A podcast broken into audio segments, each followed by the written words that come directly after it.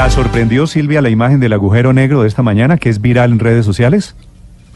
Pues sí, Néstor, la verdad es que es súper impresionante, un, un poco por el contenido que tiene, pero piensa tú, esta es una imagen histórica, nunca en la vida se había hecho, no se creía que fuera posible hacerlo hace apenas 10 años atrás. Sin embargo, en todas las películas de Hollywood lo habían retratado de esa manera y los científicos, los astrónomos, cuando describían lo que debía ser un agujero negro, lo describían de la manera que lo estamos viendo. Entonces, de verdad impresiona, impresiona todo lo que se ha tenido que hacer para llegar a tomar esta imagen, pero cómo la creación humana ya se lo había imaginado tal y como lo estamos viendo. La fantasía, la fantasía del cine efectivamente acertó. Básicamente es una gran aureola roja, abajo una mancha amarilla en la mitad, casi en forma de B, y en el centro esa imagen negra. Esa es la imagen más compartida esta mañana en redes sociales, producto de eh, la fotografía hecha desde ocho observatorios situados en distintos puntos del mundo. El profesor Hugo Mesías es chileno, hace parte de este proyecto, el mayor proyecto astronómico en la historia. Profesor Mesías, buenos días. Buenos días, ¿cómo están? El profesor Mesías está en el observatorio ALMA, que es el Atacama Large Millimeter Submillimeter Array. Este observatorio es uno de los ocho que descubrió el agujero negro. Este descubrimiento de esta mañana, profesor Mesías, ¿qué significa? Em, bueno, buenos días. Em, primero, yo no soy profesor, soy un postdoctorado acá en Alma. Em, soy de Portugal y esto fue un halago, muy, muy importante para nosotros. lo que significa eh, esto es que la teoría que nosotros creíamos eh, y creemos eh, está correcta, incluso a estas escalas, a estos ambientes tan extremos de gravedad extrema alrededor del agujero negro de M87. Profesor Mesías, el agujero negro, ¿por qué resultó tan parecido a lo que decía el cine? Em, lo, que pasa es que el, eh, el cine que mucha gente eh, habla es, eh, por ejemplo, el de Interstellar. Y de Interstellar ellos tuvieron el cuidado de, em, preguntar a, un, personas de teoría cómo, cómo, cómo iba a aparecer un agujero negro. Y entonces es basado en simulaciones basadas eh, que ocupan la teoría que nosotros que creemos que, que esté correcta y que efectivamente explicó eh, la imagen que nosotros estamos viendo. Profesor, ¿este agujero negro de qué tamaño es? Em, en verdad, em, lo que nosotros vemos en la imagen tiene el tamaño de nuestro sistema solar. Es como, y el sistema solar que yo estoy hablando es casi como la parte oscura, es más o menos el tamaño de la órbita de Neptuno, que es ya bien, bien distante.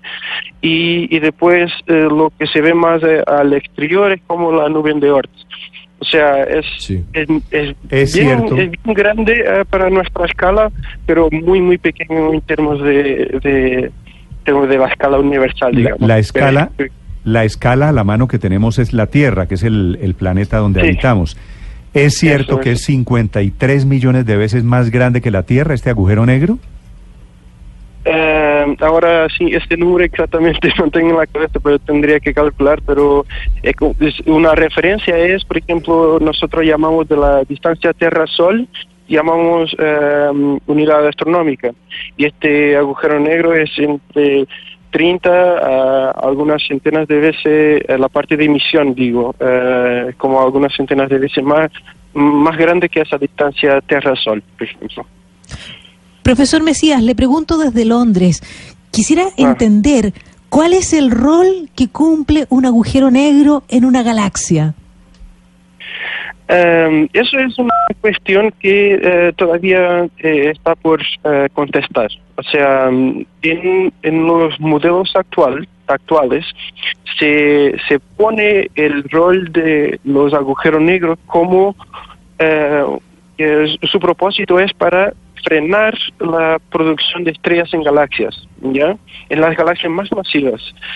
Entonces, el, su rol es eso, o sea, explicar por qué en nuestro universo local eh, las galaxias que vemos más masivas ya no estén formando estrellas, eh, por qué no crecieron tanto, eh, y eso es el rol del agujero negro. Pero hasta Es como ahora un no pasa un gran Eh, casi, casi, no, pero no, eh, la cosa es, él no, en, el modo como se in- incluye en los modelos es más como él va a calentar, va a calentar el gas o va a expelir el gas de la galaxia. Y eso se hace, eh, un- un- uno de los dos modos que se eh, u- ocupa es eh, a través de jets. O sea, eh, em, cuando M87 se van a ver la imagen a larga escala, tiene material saliendo. Y ese material saliendo puede expelir el material hacia afuera de la galaxia con, con eh, esta fuerza mecánica lleva todo en su, en su frente o igual puede eh, crear tanta turbulencia que no se va a crear estrellas. Entonces, se piensa que se puede hacer eso, pero eh, estas observaciones no solo nos mostraron el- la sombra del agujero negro, pero con tiempo y con otras que se hacen igual que, que con otro, no es el IHC, pero el GMBA, van a, decirnos cómo se forman estos em, chorros que, que salen de, de la- del centro de la galaxia alrededor, que se forman alrededor del agujero negro, pero todavía no sabemos cómo exactamente se forman. Profesor Macías, cuando nosotros pensamos en cosas incontrolables de nuestra naturaleza, pensamos en tormentas, en terremotos, en volcanes erupcionando. ¿Cómo podemos describir lo que está pasando ahí, en el centro, en ese, en ese, en ese centro circular del, del agujero negro? Em, lo que eh, de lo que se está a ver es, es eh, material alrededor del agujero negro. Nosotros el agujero negro exactamente no lo vemos, ¿ya? Entonces igual no sabemos cómo lo que está adentro de lo, si es que hay una adentro de eso.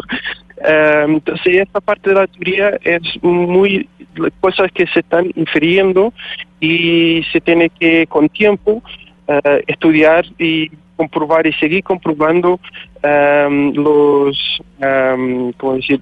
las teorías que, que se crean eh, que se pueden explicar hasta ahora lo que vimos hoy entonces eh, pero para que tengan una idea el, el material que está alrededor está todo eh, eh, no está todo, pero está casi a la velocidad de la luz y a una órbita que es exactamente la velocidad de la luz.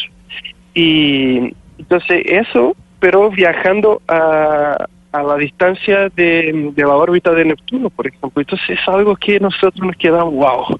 Es, es algo Eso- que, eso mi- que incluso para nosotros no, es difícil imaginar. Profesor, quiero, quiero jugar un poco con su imaginación. Esta es la última frontera que está alcanzando el ser humano. ¿Podremos llegar, podemos, traspa- podremos traspasar esa frontera en algún momento? Eh, hay personas que teóricamente dicen que sí, eh, pero eh, nosotros como humanos eh, tenemos nuestra limitación que es nuestro cuerpo. ¿ya? Entonces, alrededor del, del agujero negro hay, em, em, como decir, una gradación de gravedad tan extrema que seríamos destrozados, nuestro cuerpo sería destrozado. Entonces nosotros, como nosotros, hombres, eh, mujeres, lo que sea, eh, animales, eh, tenemos ese límite. Entonces no nos Sí. podríamos eh, aproximar del agujero negro, pero tal vez una, una, una, una máquina cualquier que, que lograse enfrentar ese, ese, esa condición extrema, tal vez. Teóricamente, hay personas que dicen que se puede después cruzar algo para eh, hacia adentro y saber lo que se- eh, pero después salir, por ejemplo. Sí, pero, Porque, pero- eh, o sea, hay siempre el límite de la velocidad de la luz, entonces Claro. no sé cómo, cómo decirle. Sí, me, me Se- le entiende, profesor. Sí, se le entiende. Me perdonará usted como consecuencia de lo que acaba de decir mi ignorancia, que es una pregunta de niño chiquito. ¿La Tierra podría irse en un agujero negro y a dónde llegaría si se va? Eh, en este momento no hay ningún agujero negro en las vicinanzas de la Tierra Ajá. que pueda, pudiera hacer eso. Entonces, podremos quedarnos relajados. ¿ya? ¿A, El cuánto, sol incluso- ¿A cuánto está Tranquilo, Felipe, que el agujero, Pues es que, ¿qué el agujero negro, agujero negro? Felipe piensa en agujeros negros. ¿A cuánto está el agujero negro de la Tierra en este momento, profesor?